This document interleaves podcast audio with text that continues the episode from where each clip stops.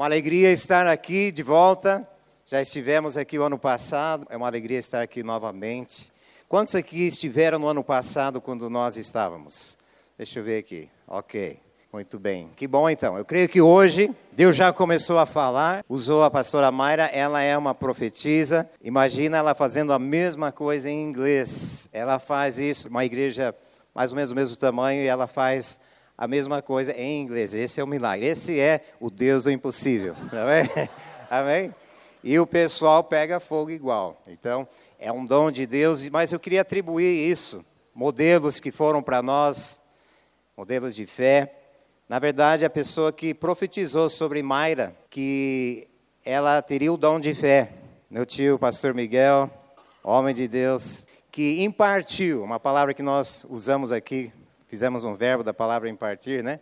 Partição, fizemos, aonde nós transmitimos algo que já possuímos para uma pessoa que nós estamos transmitindo. E foi feito isso lá em 1990, aonde num presbitério junto com o pastor Gentil, é, foi dada uma palavra e Mayra recebeu lá aquele dom de fé.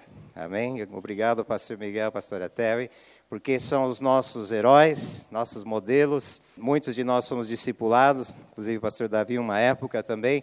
Aprendemos muito, muito do que eu faço hoje tem a ver com o modelo que a gente segue. Quantos conhecem meu pai, o pastor Tomás? Pastor Tomás, ok. De Curitiba também ele é uma pessoa usada por Deus, um profeta, mas também um mestre. Ele ama explicar o Velho Testamento, as coisas complicadas, fazê-las mais simples. E esse é um dom especial. Mas na parte de pregação, o pastor Miguel tem sido um grande modelo para mim. Então, eu tenho aprendido, lá o pessoal disse que eu faço algo e eu comecei a pensar, onde que eu peguei essa coisa aqui? Eu faço assim, lembrei, falei, acho que esse aqui eu peguei do Miguel. E o pessoal, toda a igreja lá começa a fazer porque eles acham que é uma coisa só minha. Interessante como você vai passando o seu DNA. Então eu sou grato a Deus por heróis na fé, sou grato a Deus por tantas pessoas. Mas imagina só, cada pessoa que está aqui é uma pessoa que vai deixar um legado. É uma pessoa que vai deixar a sua marca, uma impressão. Pastor Luiz, cuidando de pastores aí pelo Brasil que estão ligados à igreja aqui, deixando uma marca proporcionando, capacitando para que eles desempenhem melhor, que vão mais além. Que você possa fazer isso também, que você sonhe pelo seu legado, as pessoas que você vai deixar uma marca. No fundo, é uma marca de Jesus. Foi uma área da sua vida que Deus pôde acrescentar e trazer fé, e naquela área você parece como Jesus, e você passa a deixar um carimbo nas pessoas que passam por você. Quantos aqui já percebem algum carimbo, alguma marca que você deixou em alguém? Você consegue perceber isso? Amém? Comece a pensar. Não é só para aqueles que sobem aqui. A igreja, na verdade, está aí. Eu estou fazendo uma introdução aqui, vamos ver se ainda chegamos à mensagem. Mas a verdade é que quem faz a obra do ministério não são os pastores, não são os ministros aqui na frente. A Bíblia diz em Efésios 4 que quem faz a obra do, do ministério, de o servir, é a igreja, são os santos. Quantos santos nós temos aqui? Não santistas, santos. Santos significa pessoas que foram separadas do pecado, no caso, e, e agregadas a Deus. Quantos aqui foram separados do pecado? Você foi? Então Deus quer que você também entenda que a obra do ministério cabe a você. Aqueles que estão aqui na frente, a liderança, a Bíblia chama eles dos que equipam, dos que aperfeiçoam os santos para a obra do ministério.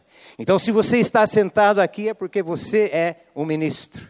Diga para o seu vizinho: sou ministro, eu faço a obra do ministério. Agora diga isso para a pessoa do seu lado: eu faço a obra do ministério. Eu sou ministro. Amém? E com os pastores, com os pastores, a equipe que está aqui, a Bíblia deu, a Bíblia fala dos cinco, é, nós chamamos ministérios, mas são os cinco presentes de Deus em formas de homens, porque cada um com a sua habilidade, eles aperfeiçoam os santos, nas suas áreas, nas suas horas que é, saem forte, como o pastor Miguel, para mim, na área apostólica, área profética, meu pai na área de pastor, na área de ser um mestre, cada um com seu forte, você adquire uma identidade, você é aperfeiçoado, você é equilibrado. Todos nós precisamos desse equilíbrio. E hoje, com vocês, o pastor Davi, com a, representando aqui a área apostólica dessa igreja, junto com sua equipe, aqueles que talvez se destacam mais no ensino, aqueles que se destacam mais no profético, com todos esses, a igreja é aperfeiçoada, ela é equilibrada para desempenhar a obra do ministério. Amém? Isso aí foi de graça, não estava no script aqui. Hoje eu quero rapidamente falar com vocês sobre o assunto que a pastora Mayra começou na última declaração que ela fez aqui na frente. Ela declarou que nós éramos alguma coisa da verdade. O que, que foi? Quem lembra? Somos pessoas da verdade, somos pessoas. A tua palavra é a minha verdade. Nós fizemos essa declaração. E eu quero pegar carona nisso porque tem a ver com a mensagem que eu sinto que Deus está surgindo, levantando no meu coração. Vou compartilhar um pouquinho porque, de certa forma, estou em casa. Amém? Cresci aqui no norte do Paraná, me considero pé vermelho. Quantos aqui se consideram pé vermelho? Cresci em Apucarana e sempre estávamos aqui em Londrina, quase todos os eventos. Eu, Davi, crescemos juntos, o Jonatas, praticamente a mesma idade. E pudemos fazer tantas coisas juntas e crescer e ver Deus atuar e fomos batizados juntos aqui perto de Londrina, num rio bem limpinho. Tantas lembranças. Agora, uma das coisas que eu tenho visto, quantos estão percebendo que as coisas lá fora não estão necessariamente ficando mais calmas? Está ficando mais difícil quando você escuta o que está passando no mundo, na Ucrânia, depois em Israel, por exemplo. A Bíblia manda que nós oremos pela paz de Israel. Quantos entendem o porquê? Precisamos estar orando porque eles são no natural o relógio de Deus, do que Deus está fazendo no espiritual. Então precisamos estar cobrindo eles de oração e no tempo certo, Deus vai desvendar os olhos deles também para serem agregados de volta. Amém? Então nós cremos por eles, cremos é, pelo mundo onde o, o povo cristão está sendo perseguido. E eu tenho notícias para vocês. A Bíblia diz que a coisa fica mais preta ainda, a coisa fica mais escura. E nós temos que estar prontos. A palavra do Senhor diz em Mateus, creio que Mateus 18, versículo 8, ela comenta que nos últimos dias, é, quando, contudo, quando vier o filho do homem, mas diz assim: contudo, quando vier o filho do homem, é a última parte do versículo 8 de capítulo 18 de Lucas. Quando vier, quando voltar Jesus pela segunda vez, em glória, em poder, será que ele encontrará fé na terra? E eu pergunto para vocês: quando Jesus voltar, será que ele encontrará fé aqui em Londrina? Estão me assustando aqui. Vou perguntar de novo. Quando Jesus voltar, será que ele encontrará fé na nova aliança? Opa, opa, estou sentindo melhor já. Amém. Por quê? Porque a Bíblia diz que em Mateus 24, 12, diz que o amor de muitos se esfriará por causa do aumento da iniquidade. Que as coisas estarão ficando mais difíceis, estaremos vendo mais é, mistura, mais corrupção, mais corrosão dentro da igreja, dos valores, de como fazemos as coisas, começamos a comprometermos com as coisas do mundo, meio que chegando num impasse, não impasse, mas um acerto, e começamos a permitir coisas do mundo a fazerem parte do nosso DNA se não cuidarmos. E isso faz com que a nossa fé se esfrie. Mas eu tenho notícias para vocês. A Bíblia nos deixa claro que conhecereis a verdade, e a verdade vos libertará. A verdade não perde o seu poder. A verdade continua triunfante. A verdade continua fazendo a diferença. E quando nós escolhemos nos apegar à verdade, a verdade transforma. Não há mistura na verdade. A verdade é uma só. E quem foi que disse: Eu sou o caminho, a verdade e a vida? Quem foi que disse isso? Ele não disse: Eu sou um caminho, uma verdade ou uma vida. Ele é o caminho, a verdade e a vida. E ninguém vem ao Pai senão por Ele. Então, nesse dia, eu estou aqui para falar um pouco mais sobre a verdade, porque é a verdade que vai nos libertar, é a verdade que nos vai manter firmes e puros diante desses últimos dias. Primeiramente, eu queria falar da necessidade de abraçar a verdade. A necessidade de abraçar a verdade. Saber sobre a verdade, muitos sabem. Abraçar a verdade é outra história. Quantos aqui sabem da verdade? Você sabia que Jesus te ama? Que Jesus morreu na cruz por você? Você sabia disso? Que Jesus cura, que Jesus liberta? Você sabia disso? Isso é saber a respeito da verdade. Agora, fazer com que isso se torne parte da sua história, aí é uma outra história que nós vamos agora tocar rapidamente. A palavra de Deus diz que muitos são chamados e poucos escolhidos. Quem é que chama e quem é que escolhe? Quem é que chama e quem é que escolhe? Me ajudem aí. Deus é quem chama. A Bíblia diz que Deus não quer que ninguém pereça. Por Deus, todos seriam salvos. Mas porque Ele deu uma vontade, um livre-arbítrio, para cada pessoa, cada pessoa tem que escolher. Cada pessoa precisa tomar uma decisão. Cada pessoa precisa dizer: Eu fecho com a verdade. A palavra verdade é uma palavra que você pode é, atribuir junto às promessas de Deus, porque elas são verdade. Quantos concordam que as promessas de Deus são verdade? Amém? E a verdade também são as promessas, a palavra do Senhor. A Bíblia diz que o Verbo se fez carne. Está falando da palavra, está falando de Jesus. Ele quer se encarnar em você, não apenas no seu espírito. Quando você recebeu Jesus, onde é que veio o Espírito Santo morar? No seu seu coração, seu espírito. Seu espírito foi regenerado. Mas a sua alma está sendo santificada. Sim ou não? É um processo. A nossa alma é o nosso intelecto, a nossa vontade, nossas emoções. E dia a dia vamos parecendo mais com Jesus à medida que nós permitimos a verdade encarnar nas áreas que Deus vai mostrando. Amém? Então nós vamos falar um pouco sobre essa parte. João 1,12 diz: mas a todos quantos o receberam, deu-lhes o poder de serem feitos filhos de Deus, a saber, os que creem no seu nome. Quantos aqui já receberam Jesus? Vocês receberam Jesus aqui ou aqui? Interessante. Receber a verdade. A verdade também pode ser falada como uma semente. É como se tivéssemos arado uma terra. Alguém já viu uma terra bem arada? Aqui no norte do Paraná isso é bem comum. É quando passa aquele trator com aquele arado e vai fazendo aqueles sucos na terra. Essa é a obra do Espírito Santo. Ele vem para convencer-nos da verdade. Ele vem nos convencer. Ele vem abrindo os sucos. E quando ele faz isso, a terra vai se afofando e ela vai se tornando fértil para que, quando a semente for lançada, ela não apenas caia na superfície, mas a verdade possa penetrar até o mais íntimo. Não é assim? Quando você recebeu Jesus, ele apenas entrou na mente ou desceu até o coração? Até que ponto você abriu, você deixou que o suco de Deus, o arado de Deus pudesse entrar dentro de você?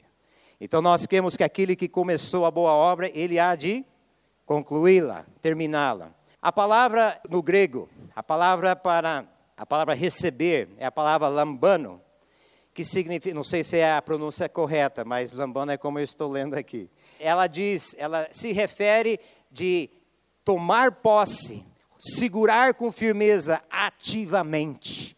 Você não apenas recebe, mas você segura ativamente, daqui eu não solto. Quase que nem um mineiro. Afoga, mas não. Opa, isso aqui é do meu tempo. Como é que é? Afoga, mas não abre a mão? Não. Essa é outra expressão. Quem já conhecia essa expressão? Nós, faz muito tempo que eu saí do Brasil. Ok, eu cresci em Apucarana, cheio de mineiro lá. Então eu aprendi o uai, aprendi todas essas coisas. Então lá a gente ouvia lá que o mineiro era firme, não perdia o trem, mas também, quando fechava, não abria mão, não é assim? Quantos querem ser assim com Jesus?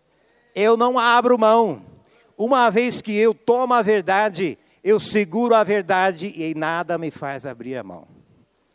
Nem se afogar. Ok. Bom, se você está com a verdade, você pode andar sobre as águas. Você pode abrir as águas. Então, quando a terra é fofada, os sucos são abertos, aí a terra se fecha em cima e cobre e protege aquela verdade. Aquela semente, aquela promessa tem chance de germinar. Se você deixar ela aberta às intempéries ou apenas ao ar, os pássaros vêm e a roubam. Nós sabemos isso sobre a parábola que fala sobre isso. Mas Deus está dizendo que nos últimos dias haverá um povo que vai reter a verdade. Não só a verdade da salvação, mas a verdade completa em cada área da sua vida. Como Jesus se fez carne, o Verbo vivo, a palavra quer se encarnar em você em cada área da sua vida. Seja uma palavra de cura como temos pessoas aqui. Quantos aqui? Eu falei ontem com uma pessoa no casamento. Ela falou: quando você esteve aqui da outra vez, Deus usou do momento, do, da oração, para que pessoas fossem curadas, e eu fui curada da minha garganta, das minhas cordas vocais. Uma professora de música aqui na igreja. Quem mais aqui foi curado por um toque de Deus, por causa da palavra? Vamos ver aqui. Olha quanta gente. Mas podia ser todos. Todos nós temos esse chamado, todos nós temos essa mesma oportunidade. É como se tivéssemos no bolso um bolso cheio de sementes da palavra. Você sabe quantas promessas tem dentro da palavra? Quantas promessas? Alguém disse mais de 3.300 promessas na palavra. É bastante semente ou não é? Semente, semillas para os hispanos. Aqui estão aqui, meus paisanos. La semilla, lá a semente de Deus. Nós temos muitas. Não precisa de muitas. Quantas pedras levou para Golias cair? Uma pedra. Quantas pedras tinha Davi? Cinco pedras. Estava preparado porque disse que Golias tinha quatro irmãos. Esse é herdei do meu pai agora. ok. Mas, quantas sementes da palavra você tem no bolso? Quantos têm um bolso chamado a palavra? Hoje em dia temos ela em forma digital. Se você trouxe a sua Bíblia digital, levante ela. Se você trouxe, pode ser o, o telefone. Se você trouxe a sua Bíblia de verdade, levante ela. Aquela toda marcadinha. O importante é não é se ela é digital ou se ela é escrita em papel. Essa ela está escrita aqui se você aderiu a essa palavra. Interessante que a palavra fé, e a palavra fé foi dita essa manhã. Fé vem da palavra grega pistes, não é alpiste, não, é pistes, que significa grudar, que significa aderir, segurar, prender-se, não soltar-se. Essa palavra no grego. Então, quando nós recebemos a palavra, nossa vontade tem que estar em acordo com a vontade de Deus e fechar e grudar, dizer: essa promessa eu não abro. Tem pessoas aqui que têm os filhos ainda que não conhecem a Deus ou tiveram uma experiência. Deus quer que você retenha uma verdade da palavra de Deus que está já guardada. Como se chama? Me dê um versículo, me ajudem aqui. Nós vamos pegar alguns versículos que falam da verdade. Qual é a verdade sobre quando eu tenho pessoas na família que ainda não tiveram uma experiência profunda e real com Jesus. Qual é um versículo que eu declaro? Me ajudem. Crê no Senhor Jesus Cristo e será salvo tu e tua casa. Se você segura esse versículo e você o retém. Eu conheço uma família que fez isso por 30 anos. Por 30 anos, se pegaram a palavra de Deus ao final dos 30 anos, ambos os pais proferiram a sua fé em Jesus ambos os seus pais. E tem a ver com os pastores dessa casa, pastora Mayra, pastora Mônica, orando pelos pais.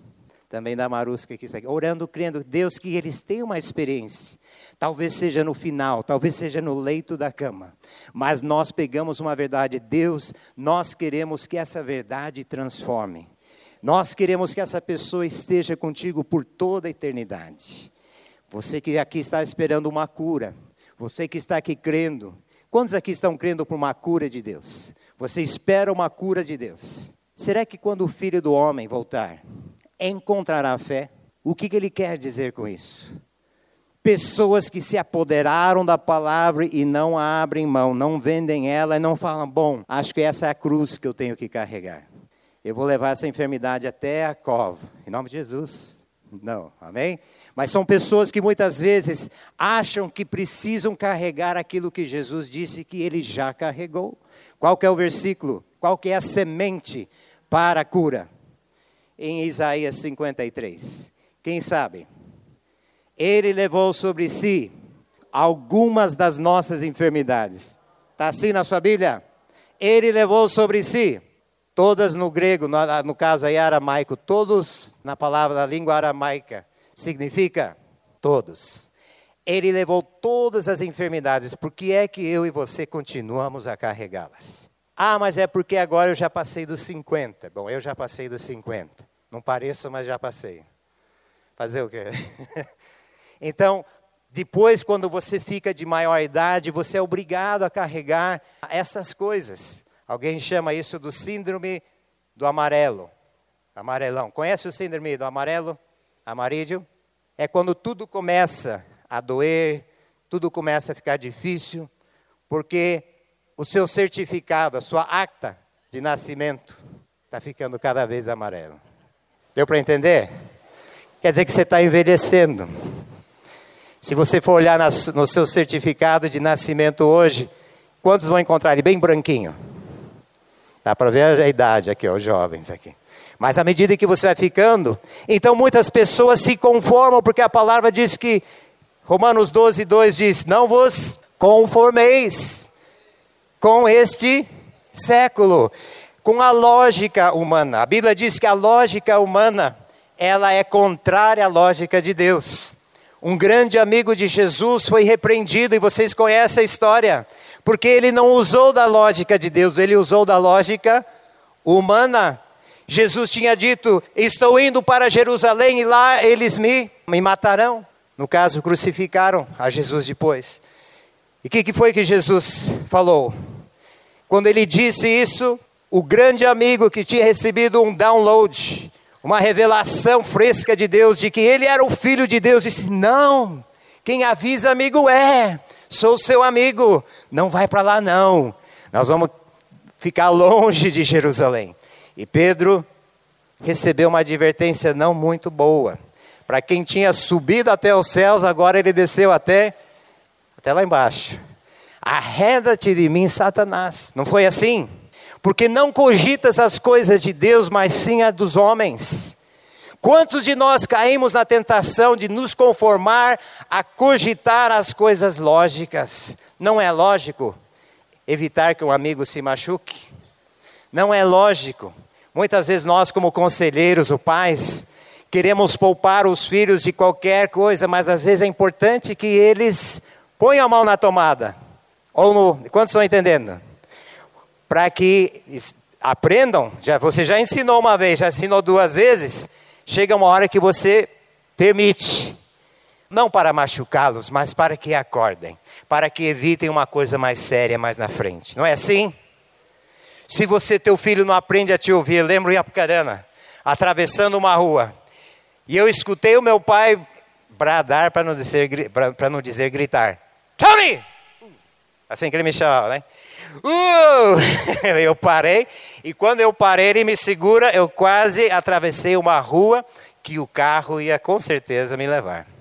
Então, quando Deus permite coisas, às vezes ele levanta a voz, mas geralmente é em último caso, não é assim? Porque nós não estamos prestando atenção, nós estamos nos conformando a esse mundo. E a palavra diz que Deus quer que nós saiamos da esfera lógica, que nós saiamos daquilo que é possível. É possível que essa igreja é, cresça dez vezes mais? É possível que todos os seus familiares tenham uma experiência única com Deus? É possível que as pessoas aonde você for todas sejam curadas? Agora a realidade é que nem todas as pessoas que eu orei foram curadas. Você já descobriu isso? O que, que acontece? Eu já orei por pessoas que até no mesmo dia morreram. Já aconteceu isso com vocês? E agora? Como é que faz? Mas, Senhor, o Senhor me mandou orar por essa pessoa. E essa pessoa não está mais conosco aqui. Eu lembro disso. Eu gastei bastante tempo com um rapaz com leucemia. E oramos e visitamos e crimos e confessamos. Mas depois morreu e a família ficou meio contra. A minha pessoa, no caso. Mas eu fiz o que a palavra diz.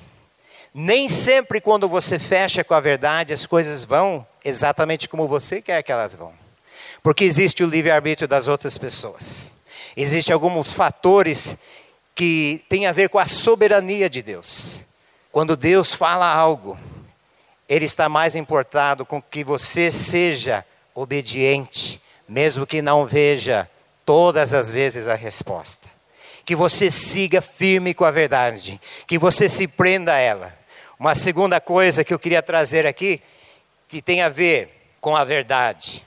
Bom, voltando aqui um pouquinho antes, diz: fé é permitir Deus imprimir em nossos corações aquilo que Ele deseja. Fé é recusar ver o lógico e natural para ver o resultado sobrenatural. Você se recusa a ver o lógico? Naturalmente, quando a palavra diz que há um sobrenatural te esperando, uma semente sobrenatural de fé, uma semente que vai mudar as suas circunstâncias. Então, a fé, ela insiste em crer. Agora já falamos que às vezes oramos e não acontece.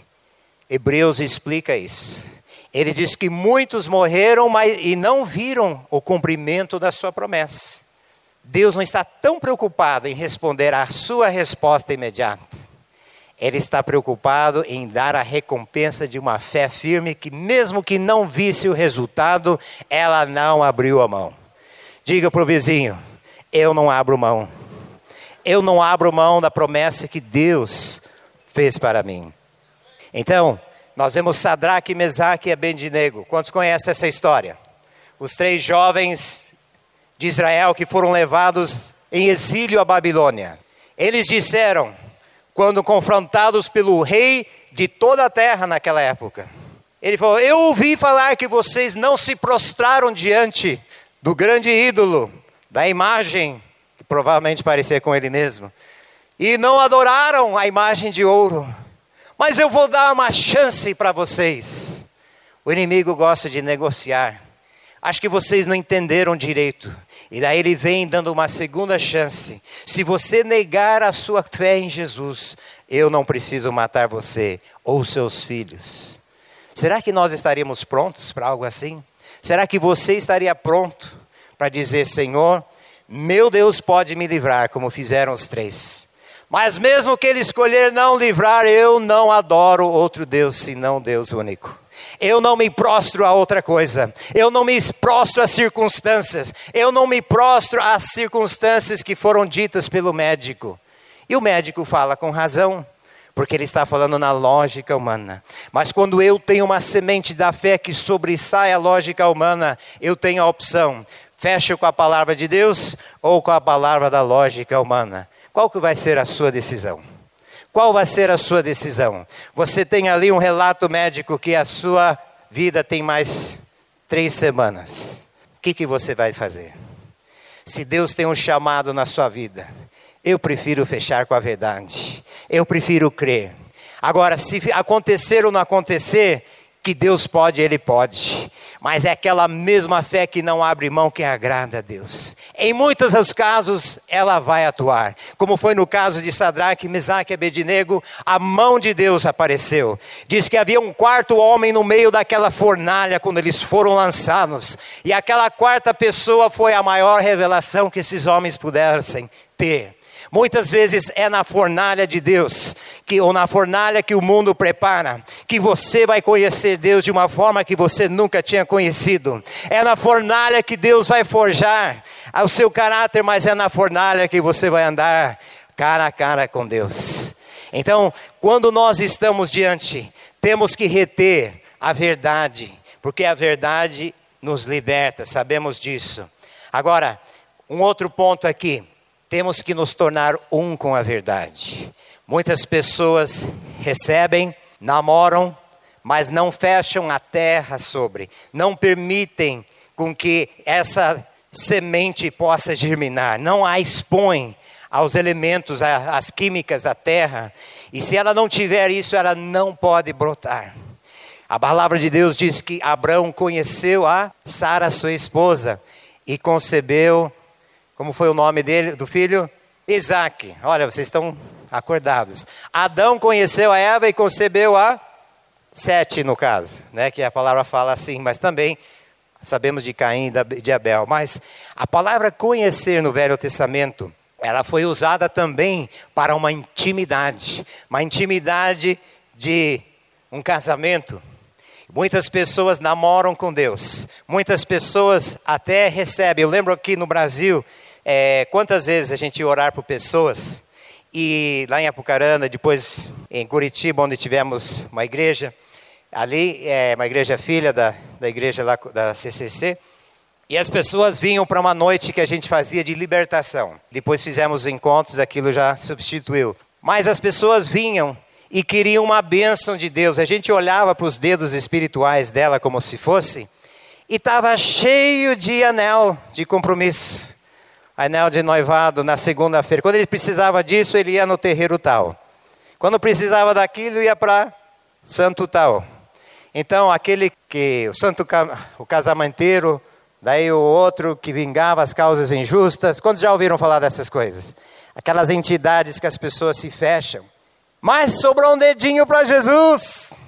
E daí queriam que nós então orássemos, porque ainda tinha um espaço para que Jesus fosse também casado com elas. A gente tinha que explicar, escuta, quando Jesus entra em um relacionamento com você, ele quer ser o seu único marido. Ele quer ser seu único supridor.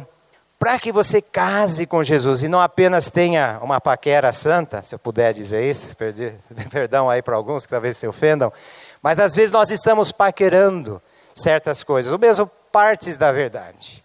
Mas para que ela se torne um, você precisa se desfazer das outras, das outras crenças que são contrárias. Porque quando Jesus entra em relacionamento com alguém, ele quer ser o curador, o sarador, aquele que luta por sua justiça, aquele que transforma as coisas. Ele quer ser o único e suficiente Salvador, não é assim? Quantos aqui já fizeram essa decisão de ter Jesus como único e suficiente Salvador? Ele também quer ser Senhor, que é uma outra verdade. Então, quando nós conseguíamos trazer essa verdade, a pessoa renunciava às outras coisas e entrava em aliança com Jesus, algo acontecia. Todas as suas dívidas, todos os seus pecados, Jesus tomava. Toda a conta gorda nos céus, bancária de Jesus. Porque agora, quando você se torna um com Jesus, você tem acesso a tudo que ele tem prometido, não é assim? Então, tudo que é dele você tem direito. Quantos aqui saíram do namoro e entraram numa aliança com Jesus? Você entrou numa aliança com Jesus? Vários. Alguns gostariam. Quantos gostariam de entrar numa aliança com Jesus aqui? Você ainda talvez não fez. Você se depara hoje como alguém que talvez apenas gostou fez, como eu disse, aquela paquera santa, trocou alguns presentinhos, mas você não entrou. Hoje é o seu dia que você pode firmar uma aliança. Hoje é o dia que você pode entrar um com a verdade. Então, se nós entramos um com a verdade, nós temos acesso a todas as bênçãos e não apenas partes dela. Então, o que, que acontece quando nós nos entramos em unidade com a verdade? A concepção acontece a concepção da verdade. Naquela área onde Jesus não aparecia muito, agora ele começa a aparecer. Se é na área de cura, aquela cura começa a entrar. Nós nos conformamos à verdade, a verdade começa a penetrar, porque não aceitamos raciocínio natural, levamos, derribamos todo pensamento, todo sofisma que se levanta contra o pensamento, contra a verdade e trazemos cativo e dizemos: prevaleça a verdade. Prevaleça a verdade. Tem sido assim para você? Você tem fechado com a verdade. Você tem dito: eu não abro mão. Eu seguro a verdade e ela produzirá o fruto que tem que produzir. É o que Deus quer para nós hoje. Ele quer que a concepção, a vitória, a libertação que vem ao se unir à verdade, ela entra na sua vida. Nós temos que ser fiéis à verdade. Nós temos que ser fiéis. A palavra de Deus fala que os hipócritas, os fariseus, eram aqueles, não só os fariseus, mas os escribas, os saduceus e fariseus, que era a casta religiosa da sua época. Eles conheciam da verdade, sabiam a respeito do que Deus podia fazer, mas não permitiam incorporar-se em suas vidas. Não permitiam que a verdade se tornasse um. Eles não permitiam que a intimidade viesse. Se o povo de Deus vai vencer nesses últimos dias, eles precisam ser um com a verdade. Você precisa decidir hoje. Eu vou fechar com a verdade. Você que já conhece a Deus, você precisa começar a tomar posição. Você que é um pai de família, você precisa começar a tomar posição. Eu vou começar a fechar com a verdade. A minha casa servirá ao Senhor, como disse disse Josué: Eu começarei a declarar sobre minha casa prosperidade, eu começarei a declarar a cura, começarei a afirmar-me com aquilo que a palavra diz, nada menos, porque a palavra do Senhor prevalecerá. Qual é a sua tenacidade hoje? Qual é a sua decisão nessa manhã, no caso? De fechar com a verdade. A hipocrisia é saber a respeito e fazer pouco. A hipocrisia só pode acontecer dentro hoje da igreja, porque lá fora já é um estilo de vida. Mas dentro da igreja, há muitos que conhecem a respeito da verdade. E Deus quer limpar a sua casa para que não seja algo que você saiba apenas sobre, mas que você tome posição. Que você tome posição. Amém? É uma decisão interna. E Deus quer livrar e a verdadeira igreja ter essa vitória. Ok, fechando aqui com vocês. Já falamos dos fariseus e foi Jesus que disse: cuidado com o fermento dos fariseus. O fermento dos fariseus é exatamente isso que eu disse. Saber sobre a verdade, mas não aplicá-la. Nós temos que cuidar disso. Então hoje eu digo para a igreja Nova Aliança: cuidado com o fermento dos fariseus. Cuidado com a hipocrisia. Saber a respeito e não tomar posição. Então, crer é deixar a verdade entrar e transformar. Crer é se grudar à verdade e não abrir mão. Quantos querem agradar a Deus? Quando você faz isso, a palavra entra e ela transforma. É orgulho que não permite você se despir e se tornar vulnerável. Mas a palavra de Deus diz que Deus habita com humilde e contrito de coração. Gostaria que vocês ficassem de pé comigo. E nós vamos orar juntos. Lancei várias sementes, dei várias pedrinhas para cada um. Eu mesmo tenho várias pedras, sementes, verdade que Deus tem me dado. Qual é a semente? Qual é a verdade que Deus quer que você se fixe hoje? Qual é a verdade que Deus quer que você hoje, seja casado, seja solteiro, para os solteiros, quantos aqui estão buscando ainda a pessoa certa em Deus para a sua vida? Deixa eu ver, faz assim. Olha quanta gente. Para os rapazes, Provérbios 18, 22. Aquele que encontra uma esposa, encontra o favor do Senhor. Amém? Acha uma boa coisa e encontra o favor do Senhor. Aí está uma semente para os rapazes solteiros. Mas as moças também podem usar. Amém? Você se atém a uma palavra, você toma uma palavra e diz: Eu não vou abrir mão. Não, quer, não me importa o que as pessoas dizem. Deus diz que eu sou amado. Deus diz que eu sou bonito. Quantos aqui têm certeza que você é bonito? Deixa eu ver. Nem todos estão levantando a mão. À medida que você caminha com Deus, a beleza dele começa a aparecer. Sim ou não? Começa a aparecer. Deus tem orgulho de você. Quando Ele olha para o seu rostinho, Ele fica tão feliz. Você é a coisa mais linda para Deus, porque Deus vê o todo. Ele não vê aquilo que é apenas externo, que se corrompe, que se esvai. Ele vê algo eterno, lindo. Todas as riquezas que Ele colocou dentro de você. Mas Deus não quer que você e eu sejamos adormecidos, com nosso amor esfriado, porque as coisas estão ficando mais difíceis lá fora. A Bíblia diz: aonde a escuridão reina, sobre reina a, a luz, a graça dele. E Deus quer abundar através da sua vida. Deus quer mostrar para o inimigo a grandeza que ele fez e depositou na sua vida.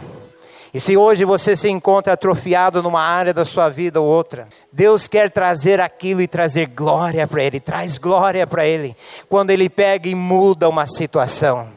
Quantos aqui têm várias coisas que podiam trazer glória para Deus, se Deus atuasse. E você quer hoje crer que Deus vai atuar, que Deus vai trazer glória, que Deus vai mudar as circunstâncias, que Deus vai mudar a circunstância da igreja em Brusque. ela não será apenas uma boa igreja, ela será uma igreja que alcança a cidade, que pastoreia os pastores da cidade.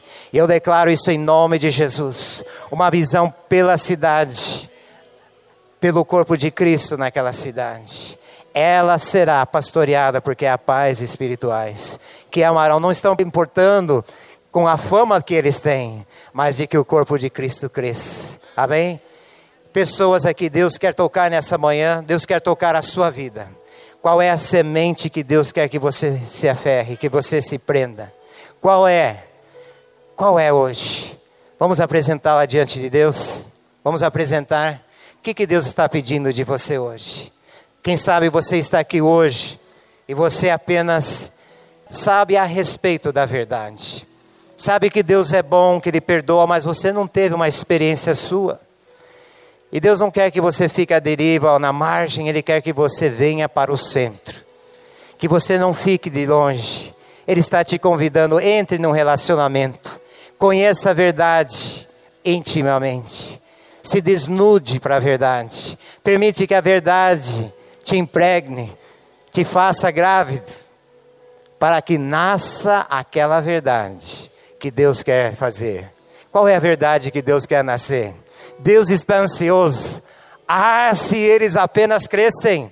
Ah, se eles apenas crescem que era para eles. Crer significa fechar e não abrir mão. Ah, se eles apenas crescem e não falassem, ah, porque está demorando muito, acho que eu vou abrir mão dessa semente, dessa verdade. Se nós tivéssemos feito isso, nossos sogros não teriam tido a experiência que tiveram nos últimos momentos da sua vida mas porque continuamos a declarar até o fim: Senhor, não os leve até que eles tenham uma experiência contigo, nem que seja na beira da morte, mas toda a minha casa servirá ao Senhor, toda a minha família conhecerá Jesus. Qual é a sua expectativa hoje? Amém. Glórias a Jesus. Glórias a Jesus. Aleluia. Obrigado, Jesus.